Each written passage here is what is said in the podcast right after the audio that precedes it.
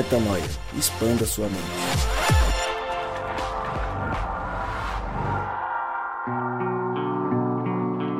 Está no ar mais um podcast Metanoia e você é muitíssimo bem-vindo para expandir a mente junto com a gente. Em mais um podcast Metanoia, chegamos ao podcast Metanoia número 204 e como eu sempre digo, meu nome é Lucas Vilches e nós estamos juntos nessa caminhada.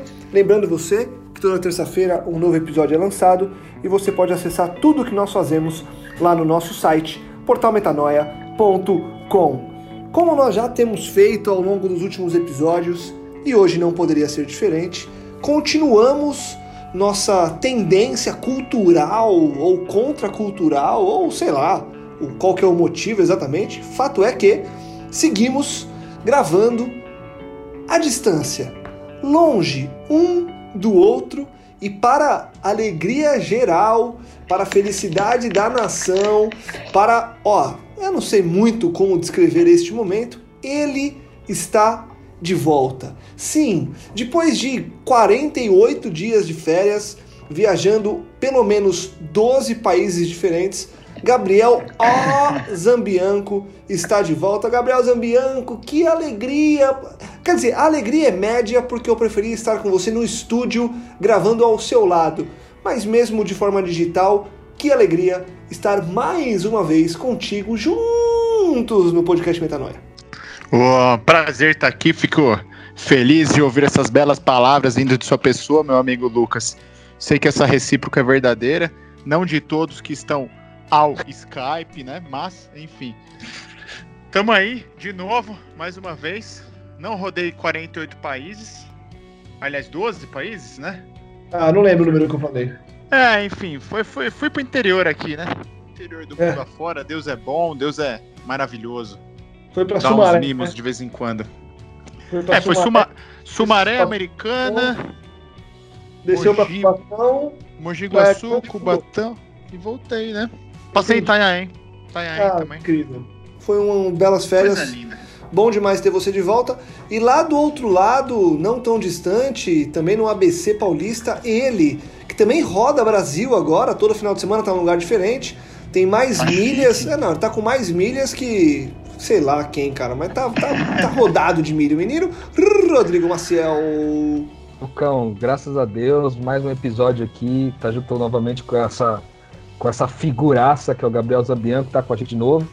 E eu acho que eu tô mais acumulando estrelinhas no BlaBlaCar.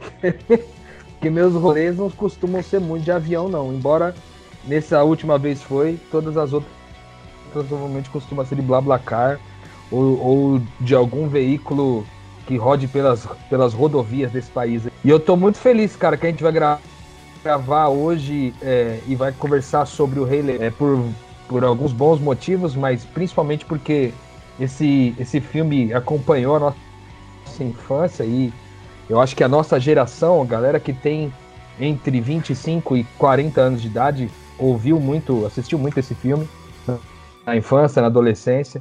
E agora com essa reedição de 2019, a gente pôde, é, com os olhos né, mudados, né, com o coração mudado, a gente pôde avaliar o filme de um jeito diferente. Eu estou muito ansioso e feliz por poder compartilhar isso aí. Sensacional. Então vamos falar de Rei Leão, né? Já que o papo é Rei Leão, vamos falar de Rei Leão. Eu acho que a gente podia começar, senhores. É...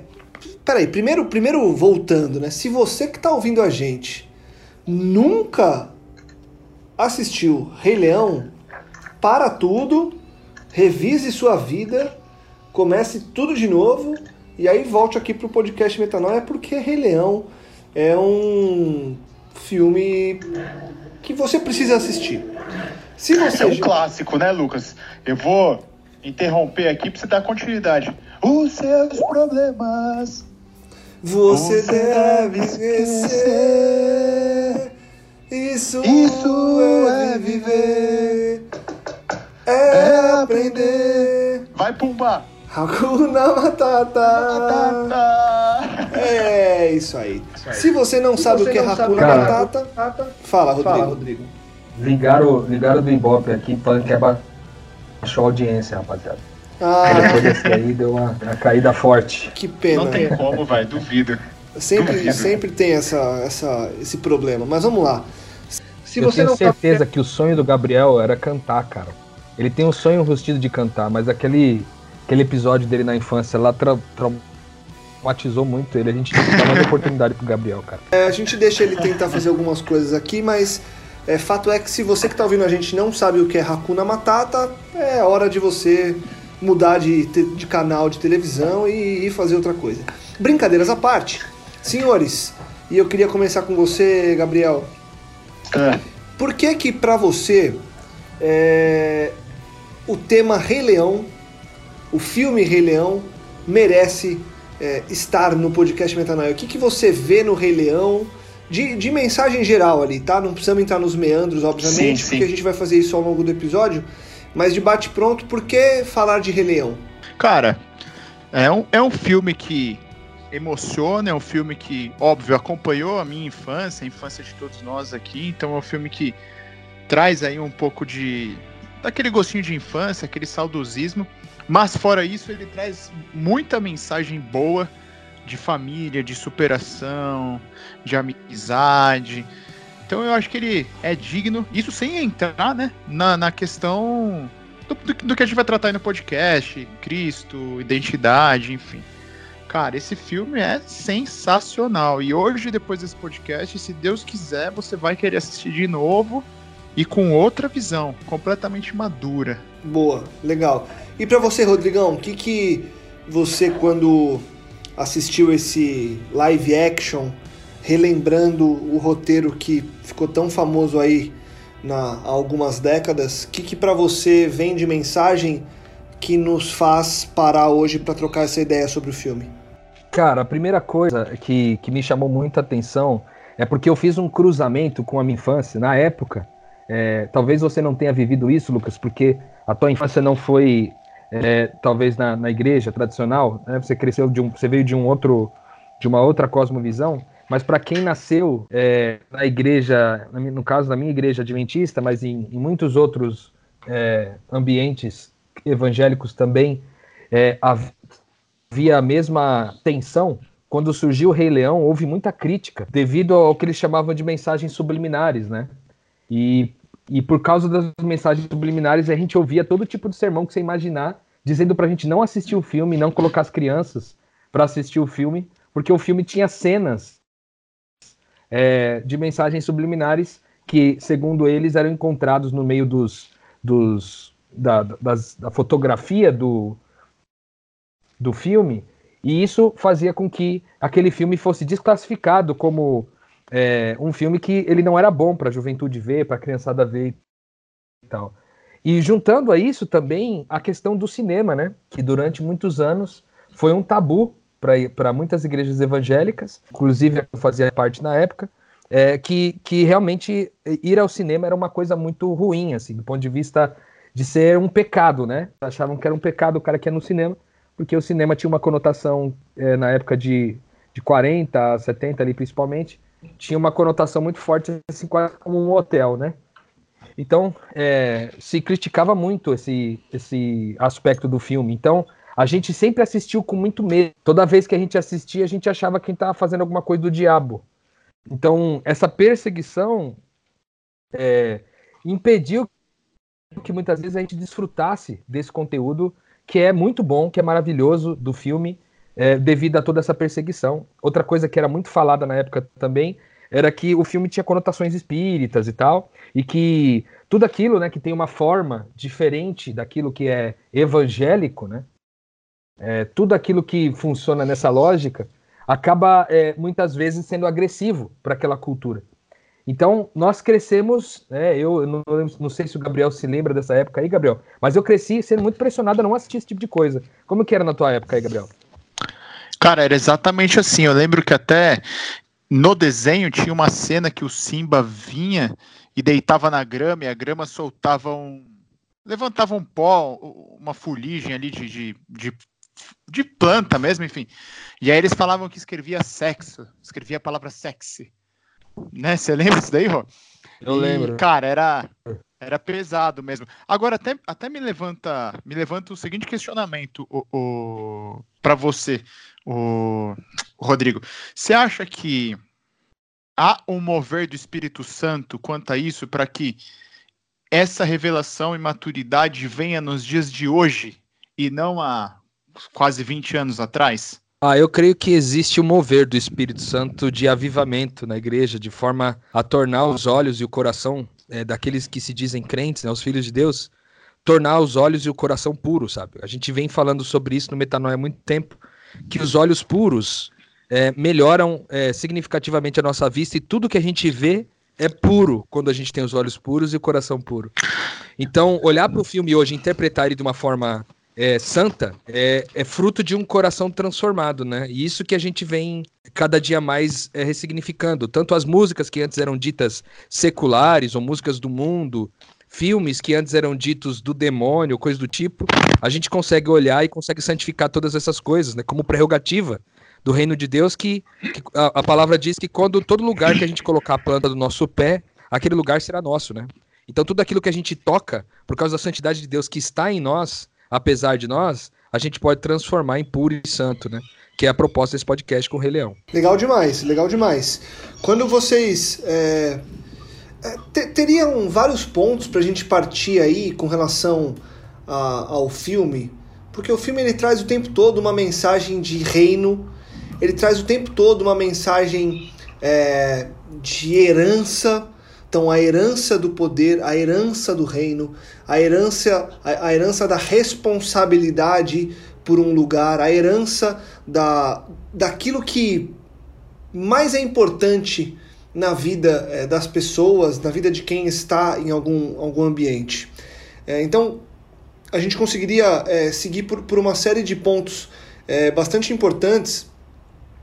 E eu queria saber você, de vocês o seguinte: é, Gabriel, você acha que o caminho do que é o reino de Deus, do que ali eles tratam como o reino, o reino do sol, é o reino que está onde o sol toca, enfim, é, é um bom caminho para a gente começar a conversar? Então, essa herança do que é o reino? Cara, eu acho que sim, porque nós somos, né, nós devemos nos entender como herdeiros do reino de Deus, né? E o reino, por hora, é aqui e agora, né? Então, onde o sol toca, que é na totalidade daquilo que a gente consegue enxergar, ele é nosso por direito, ele é nosso por herança, e a gente tem que caminhar aqui como filhos do rei, filhos do dono do mundo, e exercer essa identidade, né, cara? Então o filme já começa ali é, demonstrando o ciclo da vida, enfim.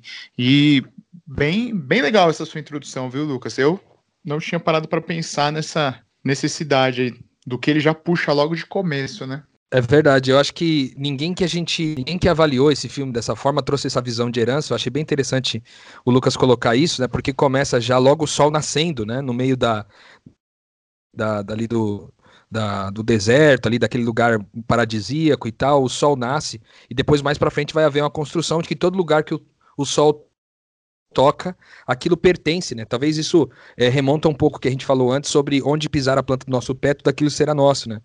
Então é muito louco, só que ao mesmo tempo que ele coloca isso, né? É, Simba faz uma pergunta assim, então tudo aquilo um dia vai ser meu? E aí o pai, Mufasa, né? Ele fa faz uma. Ele faz uma. Ele percebe o anseio do filho de se aproveitar de ter todo aquilo à sua disposição, e aí de repente ele tem essa. Ele, ele, ele, ele solta uma frase né, bonita que ele fala assim: enquanto todos se preocupam em ter, um verdadeiro rei procura sempre o que dar. E aí ele já coloca para o Simba que tudo aquilo que o sol toca é herança dele, mas existe uma ética nesse reino que para ser rei, né, a ética não é buscar ter todas as coisas para si, mas buscarem dar, né? Isso, inclusive, foi pro trailer do filme como uma das partes mais chamativas, vamos dizer assim, da, da história ali do Rei Leão. Gostei muito dessa ideia de herança e, ao mesmo tempo, essa ética do reino, que é a ética de doar, né? Tanto que ele fala do ciclo da vida e que o ciclo da vida ele tá o tempo todo doando porque há uma conexão né, entre os seres vivos, de forma que é, um, um é, para que a, a, a, vida no planeta continue existindo, é, esse ciclo que é delicado e sensível precisa acontecer naturalmente. E o rei teria teoricamente uma como função é, essa essa dominação, vamos dizer assim, desse ciclo, esse, esse cuidado, essa proteção é, de todo o ciclo da vida para que ela continuasse vivendo. Isso me lembra muito o começo de Gênesis ali, quando é, Deus dá o mandado cultural, né, que a gente chama, que é para para que Adão e Eva ali eles dominassem sobre a terra e cuidassem de toda a criação, né? Isso faz de novo esse remonte desde o do plano original de Deus para o ser humano. Eu achei bem interessante isso aí também. Legal, bem legal. A gente, a gente quando vai falar de reino, quando vai falar de herança, quando vai falar aí, é, chegando nesse ponto aí do, do ciclo da vida, é, a gente fala de, obviamente, de um olhar muito é, aguçado para fora, né? Então você tem uma perspectiva de uma criança que ainda não entendeu é, o, o que é a vida, então o, o, a metáfora do Simba, que pergunta se vai poder dominar tudo e que quer dominar tudo. E aí você tem a, a palavra do, da experiência, a palavra de quem está à frente daquilo, de quem entendeu o que está por trás, dizendo que o grande objetivo é você fazer a coisa continuar a funcionar como deveria. E aí eu, eu já vou começar a tentar fazer uns paralelos e, e uns parênteses aqui, é, quando a gente for falando do filme.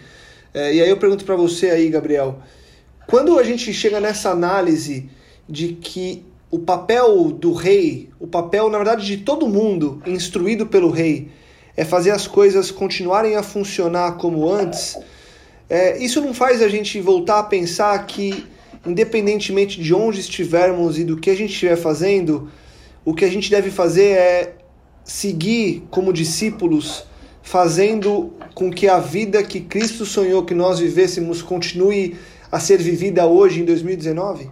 É, acho que dá, dá essa, essa deixa sim, né? Porque a gente tem que funcionar como Deus sonhou. E o mundo o mundo perfeito, ele funciona em sincronia, né? Ele funciona em sincronia, que é o que o Rodrigo falou. Esse ciclo da vida, ele é, ele é bem delicado. A gente acaba, quando se distancia de Deus, substituindo por diversas outras coisas, né? Diversos outros deuses, diversas outras situações que nos afastam, que nos negam a identidade, enfim. E a gente sai dessa sincronia, né, cara? E eu acho que a, o, o grande chave mesmo é você viver. Eu, eu falo isso muito aqui, né? É viver em paz aonde Deus. É viver no centro do querer de Deus e estar em paz com isso, né? Porque, novamente, a gente vai, vai ver que tem diversos personagens vitais no filme do Rei Leão. Mas todos eles vivem a sua função de certa forma e todos eles são chamados à, à sua identidade original né? Então a gente pega lá a Nala. A Nala ela passa, ela vive num reino caído lá junto com o Scar, depois que o Simba foi embora, o Mufasa morreu e tal. E em algum momento ela tem um papel ativo de trazer o Simba de volta à sua realidade, à sua identidade. O Timão e o Pumba, que a gente vai trazer mais para frente, eles vão falar sobre, eles vão apresentar para o Simba lá o Hakuna Matata, eles vão mostrar para o Simba que ah, talvez o melhor seja você esquecer seus problemas e tudo mais. E aí a gente pode falar assim: ah, é, então é uma filosofia que nega identidade? É uma filosofia que nega identidade, temporariamente. Porque depois eles acompanham o Simba. Então tem também ali sua função. Eles, eles também são trazidos à sua identidade. Você vê que quando eles começam a dar em sincronia, né?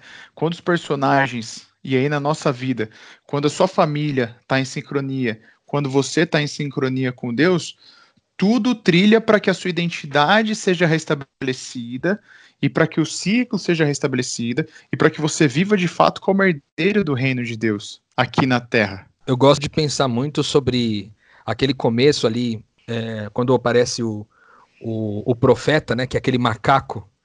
Uhum. É, é, se, não me engano, se eu não me engano, é Rafik o nome dele, né? É o Rafik. O Rafik, ele é um, um macaco que ele, ele, faz um, ele faz um papel ali de um profeta que recebe uma revelação. E essa revelação vem inclusive da própria natureza ali, estampa o rosto do, do Simba numa árvore. E aí, depois que ele tem essa revelação, né, de que um novo rei estaria vindo, ele vai ao rei e ele estabelece, né, com o rei, é, ele estabelece essa essa confirmação de que o Simba seria então o novo rei, seria aquele que assumiria é, o reinado do, da floresta. E aí é muito interessante porque ele faz uma, um, uma marcação na testa. É, logo quando ele vai fazer a apresentação para toda para todo o reino da floresta, ele faz uma, um selamento ali quando quando o, o Simba vai ser apresentado. Então ele passa uma como se fosse uma tinta vermelha assim na testa dele e apresenta isso. Isso é muito interessante também do ponto de vista do reino de Deus, porque é, existe na, no Apocalipse uma, uma, uma explicação de que há um selamento daqueles que são filhos de Deus, né? E esse selamento acontece no viés de, de daqueles que, que são os verdadeiros guardadores da fé né, e do, dos mandamentos de amor de Jesus. Então, esse selamento acontece é, com esse reizinho, que é o Simba, e aí ele pode então ser apresentado. E isso me, me levou a pensar também que durante a história né, de, de que a gente tem na Bíblia, em todo o Velho Testamento e tal, você sempre vê, desde que um, o primeiro rei foi estabelecido, né? No caso, Saul é, foi o primeiro rei, porque até então o povo pediu um rei, Deus deu um, deu, deu um rei para eles, mas Deus queria reinar apenas através dos profetas, né? Mas como eles pediram um rei, então Deus manteve os profetas e os reis sempre caminhando juntos. E aí você percebe que o macaco, o Rafik, está sempre caminhando junto com o Mufasa Mufasa tem um profundo respeito por ele, e ao mesmo tempo o Rafik também tem um profundo respeito por Mufasa e pelo Simba, que era ali o filho de, de, de Mufasa. Então, eu achei muito interessante também essa conexão de profeta e rei, sabe? Parece que fa faz uma forte alusão assim ao que ao que tá ali fora tudo. E quando é, Simba é apresentado para a floresta, todos os animais começam a festejar, assim, pular e tal, e fazerem sons. É, o que me pareceu um gesto de adoração, que também me remontou àquela visita que Jesus teve é, dos três reis magos, né, e de, e de mais um grupo de pastores ali que foram visitar Jesus ali no, no, logo no seu dia de nascimento, né? Foi anunciado pela estrela, eles seguiram a estrela e alcançaram Jesus e reverenciaram e, e presentearam é, a família de Jesus ali por todo esse nascimento, uma vez adorando a ele, reconhecendo a ele como como o eventual rei, né? Isso também foi um remonte interessante, assim, para mim, dentro da, da perspectiva do, do Rei Leão, com os reis, os profetas e reis, vamos dizer assim. Quando a gente fala do, do Rei Leão, a gente, obviamente, foca muito. É, ou, obviamente, não sei se é tão obviamente assim, mas a tendência é a gente focar muito nessa, nessa herança é na parte do próprio Rei Leão, afinal de contas é o personagem principal e é a história principal. E tem, e tem um lado aí que é adverso, que é contrário, que é o lado da disputa do mal aí, né? Que é personificada, que é personificada pelo Scar. Como que vocês enxergam o Scar? Porque eu, eu já vi uma série de metáforas e uma série de maneiras de enxergar isso.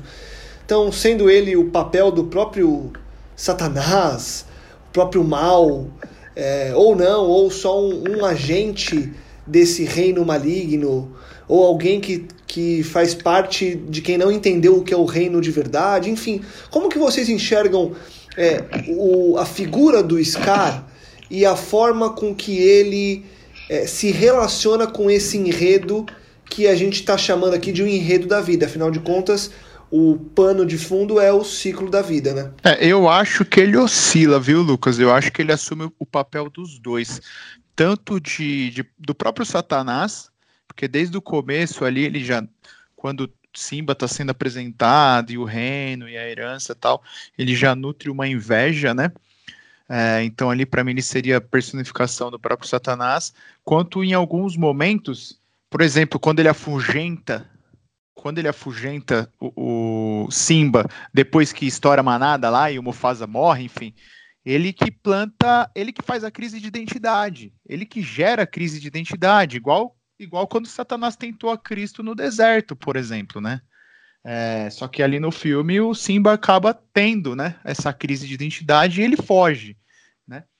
É, agora, por exemplo, quando ele tá reinando, o Scar, quando o Scar tá lá reinando e quando ele tá lidando com as hienas, né? Eu acho que ali ele já faz o papel de pessoas que não entenderam o que é o reino, como funciona essa sincronia do reino de Deus, como funciona esse amor, que às vezes até desejam, né, viver essa herança, mas que por não terem uma identidade firmada em Cristo, acaba vivendo um mundo deteriorado, um mundo que não entrega nada daquilo que Deus prometeu, que na realidade ele se consome, né? Um mundo que, que acaba indo para um buraco, que é, é, você vê que quando Scar está reinando lá, as coisas vão de mal a pior, né? Começa a passar fome, as imagens já são de, de um, um lugar em que o sol não bate, enfim. Então acho que ele dá essa oscilada. E aí, por exemplo, quando ele vai. Quando o Simba confronta ele, que, que o Simba volta depois de ter essa. recuperar a identidade, depois do papel decisivo de, da Nala e do profeta, que Simba vai lá encontrar o Scar, o Scar enfrenta ele né? É, é, acho que aí nesse momento sim, o Scar também está fazendo o papel da, daquelas pessoas que, que. aqueles falsos amigos que tentam ainda sua identidade, que ainda querem te levar para onde você não reafirma quem você é, né? É, e depois, quando ele. O papel decisivo para mim, que ele fala, que mostra claramente que ele é a personificação de Satanás nesse momento é quando ele fala para Simba, não, ele fala a verdade para Simba, né? ele fala, na realidade não foi você, foi eu que matei o seu pai, né? Uhum. Eu matei o seu pai. Então, para mim, ele faz um pouco dos dois, assim, sabe? E aí, Rodrigo? É, para mim, eu adicionaria aí ao que o, que o Gabriel falou, que foi muito completo, ao fato de que Scar começa zombando de toda a criação, né? No começo você vê que aparece um ratinho e o ratinho ah, vai, ele mó uhum. bonitinho, o ratinho assim correndo atrás do negócio. Aí ele vai e quer matar o rato. E ele até, ele até conversa com o rato assim, é que coisa estranha, né? Nesse mundo as coisas são assim, uns são muitos privilegiados e outros poucos. Igual eu e você aqui agora. Aí ele ia comer o rato. Aí Zazu, né, que é o pássaro, que é servo de Mufasa, ele, ele aparece na hora e começa a, a conversar ali. E ele tenta até comer o, o pássaro, o Zazu, novamente, até que o Mufasa aparece e ele, e ele dá uma segurada, assim. Então, a primeira característica que eu acho que chama muita atenção é que ele zomba da criação, né? O que é muito característico é, do inimigo das nossas almas quando ele faz isso ali diante de Eva, né? Ele, ele participa de um, de um processo de, de zombaria. Segundo que ele tá sobre inveja, né? Naturalmente ele fala assim: ah, então quer dizer que o monarca, o monarca aqui agora veio conversar com o plebeu, né?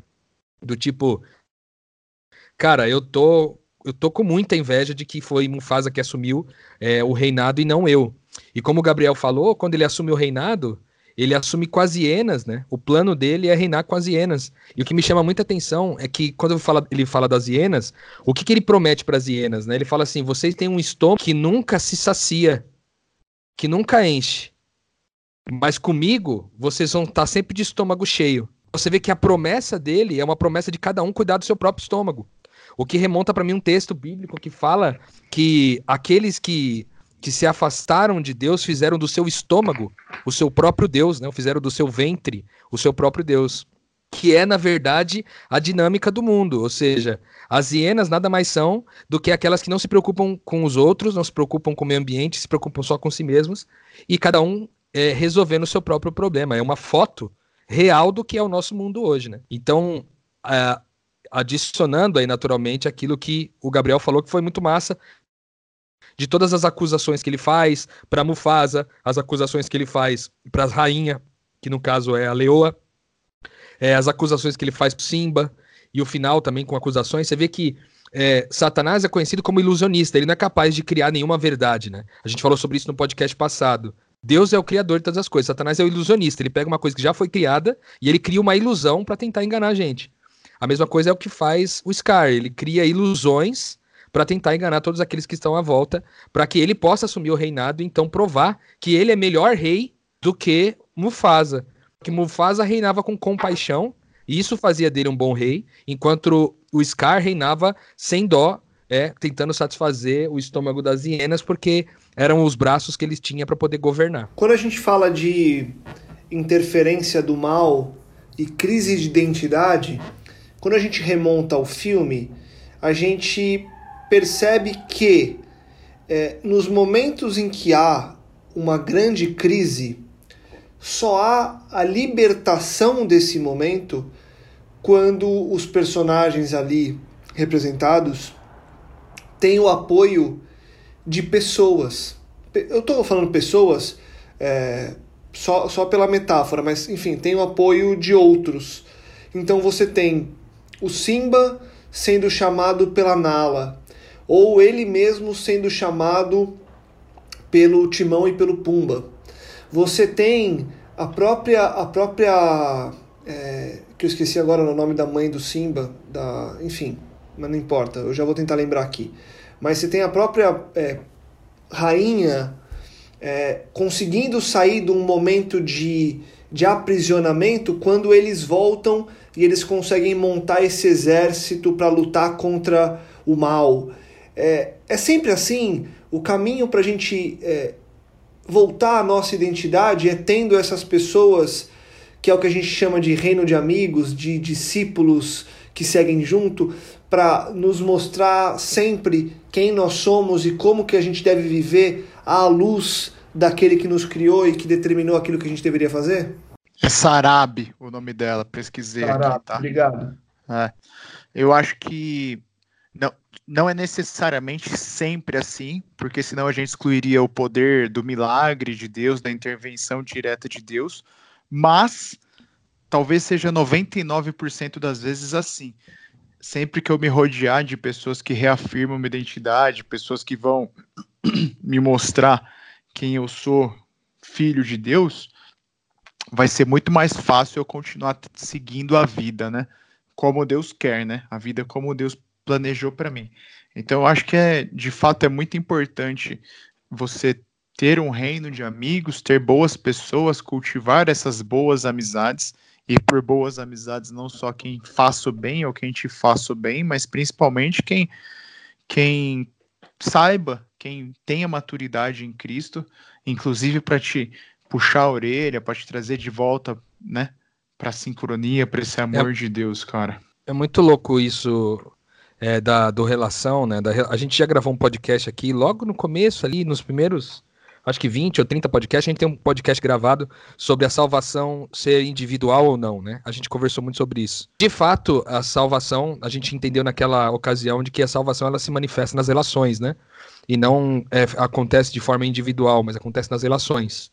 O fato é que, da mesma forma que a salvação ou a, a libertação ou o despreendimento é, da nossa confusão acontece na relação, a instalação dela também acontece. Você vê que Mufasa, ele, ele cria ali, ele desperta uma curiosidade no Simba para conhecer lá aquele cemitério dos elefantes.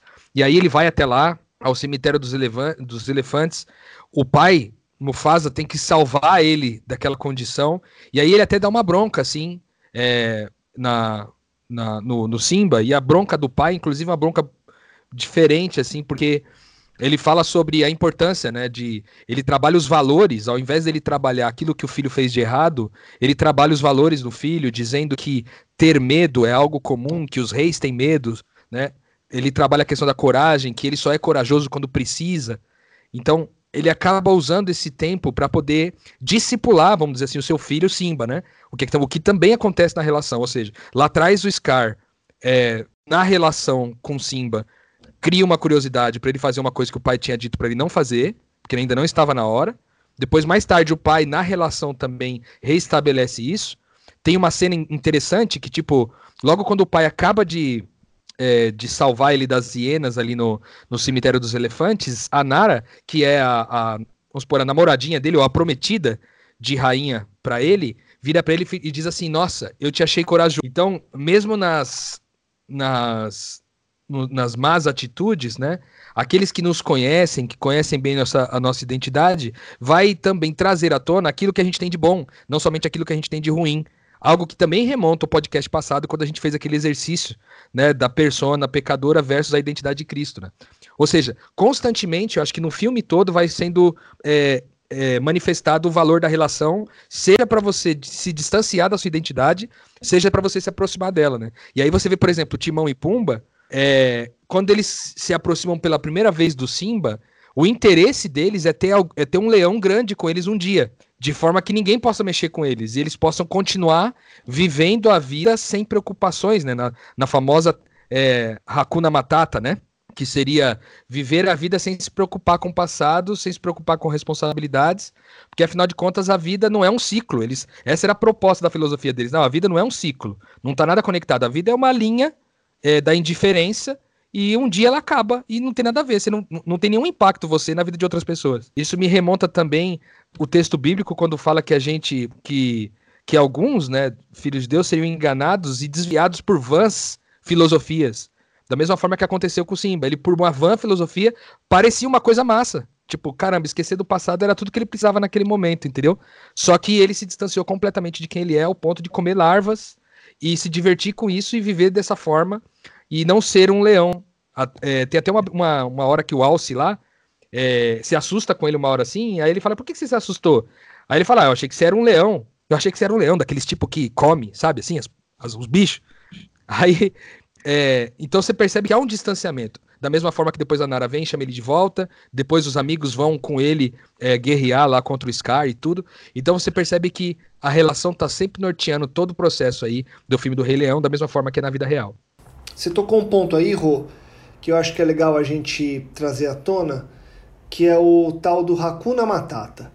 Porque ao longo da história, desde que o filme foi pro ar, é, pela primeira vez né, na, na animação mais simples, sem ser essa agora de 2019, esse live action, sempre se falou muito do Hakuna Matata. Primeiro porque os personagens que trazem à tona essa história, essa música, são dois personagens muito emblemáticos, o Timão e o Pumba. Segundo porque a mensagem por trás dela parece ser muito legal. E eu queria que você e que você, Gabriel, falassem sobre o que, que vocês pensam sobre o o tal Hakuna Matata. Você já deu uma, uma pincelada aí, Rô, sobre o que está por trás e que não necessariamente isso vai estar. Tá, é, ou isso não está diretamente relacionada, relacionado à mensagem que a gente quer passar enquanto reino de Deus. Mas existe uma, uma mensagem legal sobre o, o viver feliz. Óbvio que não é, desligando-se de tudo e e não se ligando a responsabilidades. Mas eu queria ouvir de vocês o que, que para vocês é o Hakuna Matata e de que forma que sim ou não isso pode é, agregar à nossa vida enquanto discípulos. Assim como o exercício que a gente faz aqui no, no podcast de ler poemas que não necessariamente é, é, falam claramente sobre Deus e músicas que supostamente não foram consagradas a Deus, eu creio que o Hakuna Matata, assim como qualquer outra coisa boa, de certa forma, provém de Deus, sabe? Porque nada do que é bom pode vir de outra pessoa senão de Deus. Só que há um problema nisso. Há um problema porque a gente pode se apegar a esse sentimento só bom, a esse Hakuna Matata e viver na superficialidade do que isso representa. Isso acaba me afastando do propósito, ou melhor, me afasta da origem, da onde aquilo surgiu.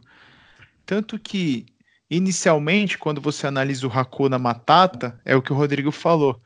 É, eles querem o Timão e o Pumba, eles querem um leão para proteger eles. Eles apresentam a filosofia de vida que é, pô, não vamos, não, não liga para os seus problemas né? Seus problemas você pode esquecer. Vamos aprender a viver aqui.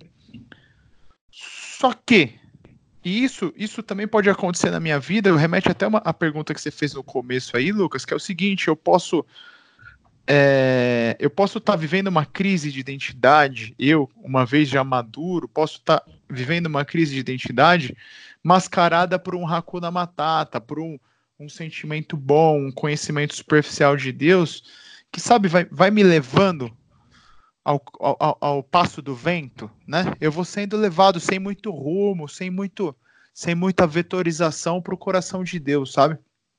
Então, assim, eu acho que a gente tem que entender que até mesmo os racunas matatas da nossa vida provém de Deus, mas a gente tem que buscar a profundidade e a identidade sempre, para que esse Hakuna Matata me leve, assim como o Timão e o Pumba foram levados a reclamar o reino de Deus como herdeiros e enfrentar as tentações, enfrentar até mesmo o próprio Satanás, para que a gente viva em sincronia, a gente, a gente vive em amor e no reino de Deus, na herança que Cristo deixou pra gente, entendeu? Cara, eu gosto de pensar que o Hakuna Matata é, na verdade, é, a ideia de alienação que a gente tem hoje.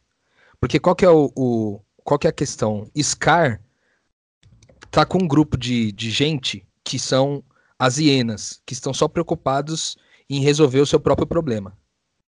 Os caras do Hakuna Matata, eles não são, eles não são maus. Vamos dizer assim, eles não agem com maldade. Mas eles são pessoas que vivem distraídas porque eles estão alienados. Alienados da sua identidade, o próprio é, Pumba, né? Tava alienado da sua identidade porque quando ele ia no riozinho lá, ele soltava um pum ali e todos os animais fugiam e iam embora. ele ficava se sentindo sozinho por causa disso. Aí ele botou na cabeça que ele era um outro tipo de bicho e começou a ser um outro tipo de bicho ali, mais para frente. É, e mais, olha você vê que interessante, mais para frente, por causa de, de, de Simba ter encontrado a sua identidade, mais para frente as hienas tentam pegar Pumba e chamam Pumba de gordo. E aí Pumba fica, ele, ele estala assim de que ele não é, é aquilo que as pessoas estão dizendo que ele é, mas ele é, é quem é, os amigos, né, afirmaram que ele era de fato. E aí ele consegue ter uma força, uma energia especial para poder vencer as hienas ali, naquela hora que ele entende quem ele é. Ou seja, nesse momento Simba até fez um discípulo nesse processo de entender a sua identidade e viver de acordo com a sua identidade como sendo algo mais valorizado do que viver de forma alienada. Porque o Hakuna Matata, ele é a alienação do quê? Primeiro, a alienação de que existe é, um, um ser superior. Isso acontece ali naquele momento que eles estão conversando e tal, falando sobre as estrelas. E aí o Simba fala assim: ah, não, meu, eu já ouvi falar que aquilo lá são pessoas que estão olhando por nós, o, né, o próprio Deus, né, talvez fazendo uma tradução para o nosso contexto, que Deus está olhando por nós e tal. E aí eles dão risada, assim, falam, ah, isso aí não é possível, tal, tal, tal. Porque o Hakuna Matata, essa alienação, nos aliena de Deus, nos aliena do outro, nos aliena de nós mesmos, é uma distração completa, assim. Então, a, a proposta parece ser boa porque você se esquece dos seus problemas. Só que os problemas existem na nossa vida para eles ensinarem a gente a ser mais parecido com o Jesus, que é a nossa verdadeira identidade.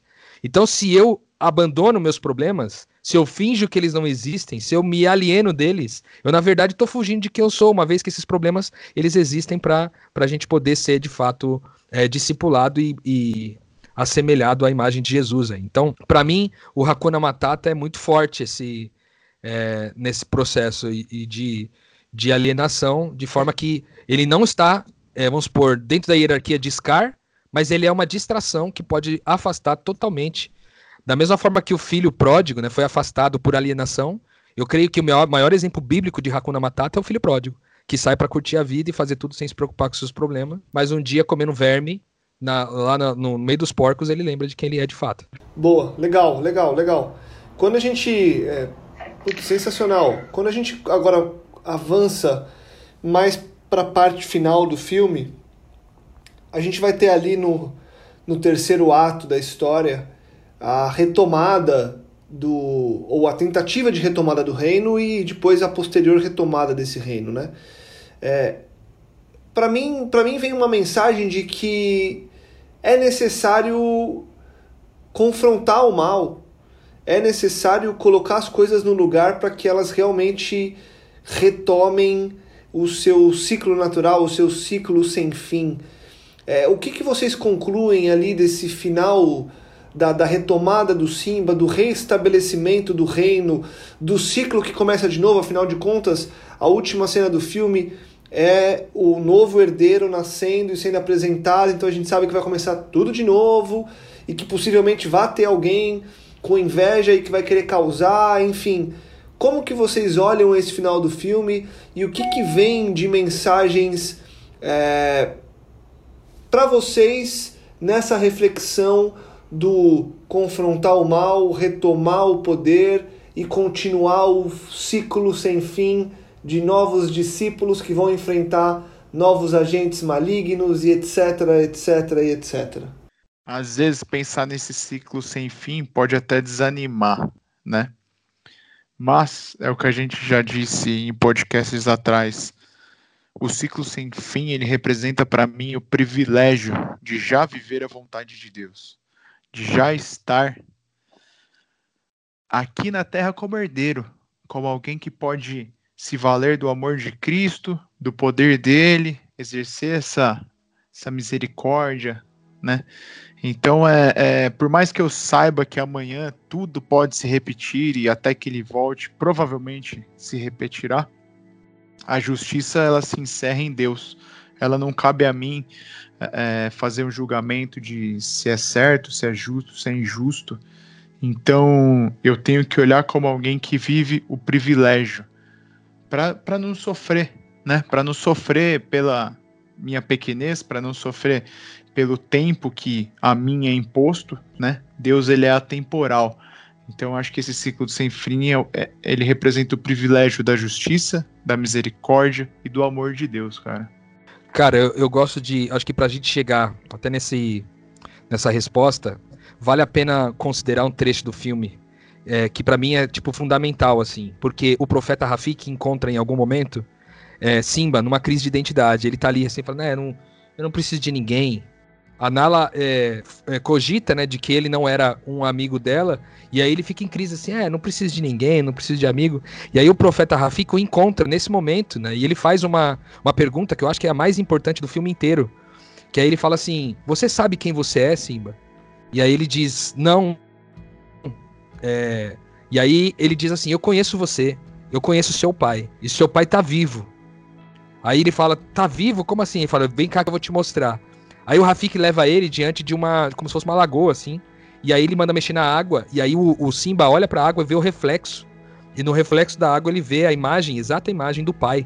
E aí é, ele, ele olha para fala assim, olha pra água e vê. Quem que você tá vendo? Ele falou, meu pai. Fala assim, pois é, é, Mufasa vive dentro de você. Nessa hora, instala de novo um chamamento para fora da verdadeira identidade ali do, do Simba, e aí o, o, Mufasa fala com ele, né? De forma que ele conversa é, e fala para ele: é, Eu conheço. Como, na verdade, assim, ele, ele diz que, que se orgulha, né? É, de, ter, de ter ele como filho e sempre se orgulhou. Então, esse amor do Mufasa tendo sido mantido traz a, a, Simba essa convicção de que ele de fato era mesmo filho. Aí tanto que o, o Rafik pergunta para ele: "E agora eu te pergunto, quem você é?" Aí ele fala assim: Eu sou Simba, filho de Mufasa. Cara, essa hora foi muito louca. Essa hora aí foi a hora que eu, tipo, tive um, um, uma epifania no assistindo no cinema, assim, cara. Que foi, caraca, é isso, velho. Porque daí ele entende a identidade dele em todas as dimensões, né? Ele fala, eu, eu sou Simba, ou seja, eu sou Rodrigo, e eu sou filho de Mufasa, eu sou filho de Deus. E é nessa hora que ele compreende isso, que ele já sai rugindo, tal, como um leão animal, assim. E, e aí ele, ele volta, né? Que eu acho que é o grande ponto, né, quando ele descobre quem ele é, ele volta para a família para libertar aqueles que estavam escravos de Scar. Né? Da mesma forma que ele foi escravo de Scar por um tempo, tinha todo um grupo de leões e de animais e a própria natureza que estava escravizada a Scar. Mas uma vez que ele relembrou de quem ele era, houve um chamamento. E aí isso para mim é, é, o, é o grande X da questão. Quando ele volta, o depois, né, respondendo tua pergunta, Lucas, é porque uma vez conhecendo a identidade deles, o coração dele foi levado necessariamente a cuidar do outro. Que foi exatamente o que aconteceu, é, é, diferente, né? Quando, quando ele, ele é acusado na sua verdadeira identidade, ele foge. Ele desaparece, ele foge da relação. Ele começa a cuidar de si mesmo na lógica do Hakuna Matata. E quando ele encontra quem ele é de novo, ele, ele sai da alienação. E a primeira coisa que ele faz é voltar para ajudar a, a salvar da sua família aqueles que também estavam escravos de outra identidade que não era a verdadeira identidade que deveria ser pautado agora pelo Simba como novo. Então, essa parte para mim é a que mais é sensacional assim. Porque definitivamente mostra é, Simba recuperando sua identidade e cumprindo um propósito, assumindo de novo um propósito, né? dizendo para nós naturalmente que toda convicção de identidade ela está atrelada necessariamente a um propósito de vida, né? ao ponto que Simba estava disposto a dar a vida por isso. E ele foi tão convicto nessa decisão que ele fez discípulos, cara. Porque Timão e Pumba, que tinha uma outra filosofia de vida, ao ver é, é, Simba encontrando sua verdadeira identidade e aquela imagem tendo sido tão forte de alguém recuperando a sua identidade, eles também foram convencidos nesse processo a também viver aquilo que é, a mesma causa pela qual Simba estava lutando, mesmo que essa causa não fosse deles, né? Isso me lembra muito a oração de Jesus em João 17, quando ele fala assim: Eu oro também por aqueles que vão crer por causa desses que o Senhor me deu. Ou seja, o mundo, muitas pessoas do mundo vão crer nessa identidade porque filhos de Deus foram levantados. A palavra de Deus diz que a natureza geme à espera de que filhos de Deus sejam revelados. Quando um filho de Deus é revelado, a natureza vê, a natureza segue naturalmente esse, esse filho de Deus como discípulos e o ciclo continua aí nesse processo de discipulado. Sensacional, Rô. Sensacional. É... A, gente, a gente acha que não, mas pega um filme desse que é uma animação e que é um roteiro antigo e você para e olha e, e entende tantas coisas importantes, né? Tanta expansão de mente. E acho que a gente consegue concluir de forma muito positiva uma mensagem é, importante uma mensagem legal e uma mensagem que nos faz refletir, né? Eu acho que o mais, o mais importante é a gente estar tá aberto a novas reflexões e a novas, como a gente fala, expansões de mente, né? Que legal, bom demais ter assistido de novo o Rei Leão e agora com essa perspectiva e com essas conclusões diferentes de quando é, eu assisti quando era moleque e conversava sobre só o filme, né? Mas bom demais e bom demais ter você de volta, viu, Gabriel Zambianco? Não, não, não faça mais isso com a gente, tá? Fique com a gente e valeu, se você valeu. quiser a gente pode ver filmes de novo, se você preferir, só para você estar sempre conosco. Boa. Eu estarei sim. Tem que tirar umas férias, né? Não é nem por você, viu, Lucas? Sabe como é que é, né, velho? Eu sei. Aqui é parceria. Rodrigão, sensacional. Obrigado mais uma vez. Acho que a gente conseguiu trazer um, um, uma conversa de muita profundidade mais uma vez. Ô Lucas, eu posso deixar um recado para a galera que está ouvindo a gente aí? Lógico.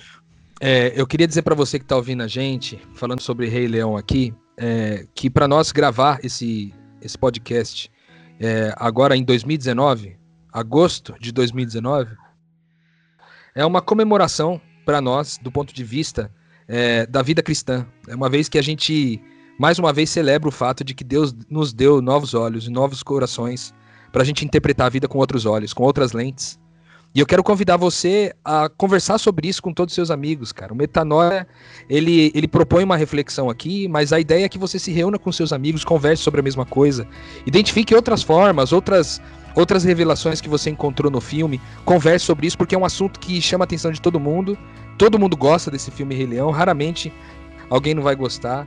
Então isso pode ser uma pauta muito massa para você conversar com seus amigos aí, com a juventude da sua igreja, com os amigos com quem você caminha no processo de discipulado, para de fato encontrar mais de Deus, não somente no Rei Leão, mas também em tudo aquilo que, que você desfruta nessa vida, como músicas, arte e filmes e qualquer outra coisa.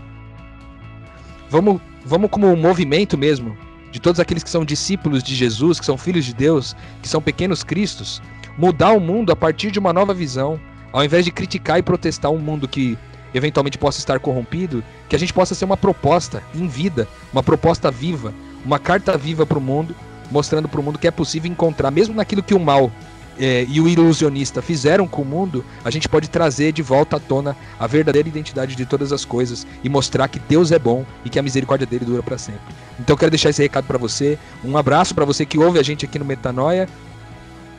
Felizaço de terminar esse podcast aqui, mais uma vez na presença dos brothers aqui, do Lucas e do Gabriel. E compartilha com todo mundo que você puder esse podcast. A gente fez uma postagem aqui no, no meu Instagram, fiz uma postagem sobre o, o, Rei Leão. Foi uma das postagens com maior número de curtidas e compartilhamentos. Eu tenho certeza que se você compartilhar esse material, muita gente pode ser beneficiada com isso e abençoada. Em nome de Jesus aí, tá bom? Então um abraço para você e muito obrigado pela audiência mais uma vez. Boa, boa. Eu vou terminar então com aquele final padrão. Compartilhe, divulgue e ajude que mais pessoas possam expandir a mente. Valeu, Gabi, valeu, Rô. Semana que vem a gente volta com muito mais metanoia. E metanoia expanda a sua mente.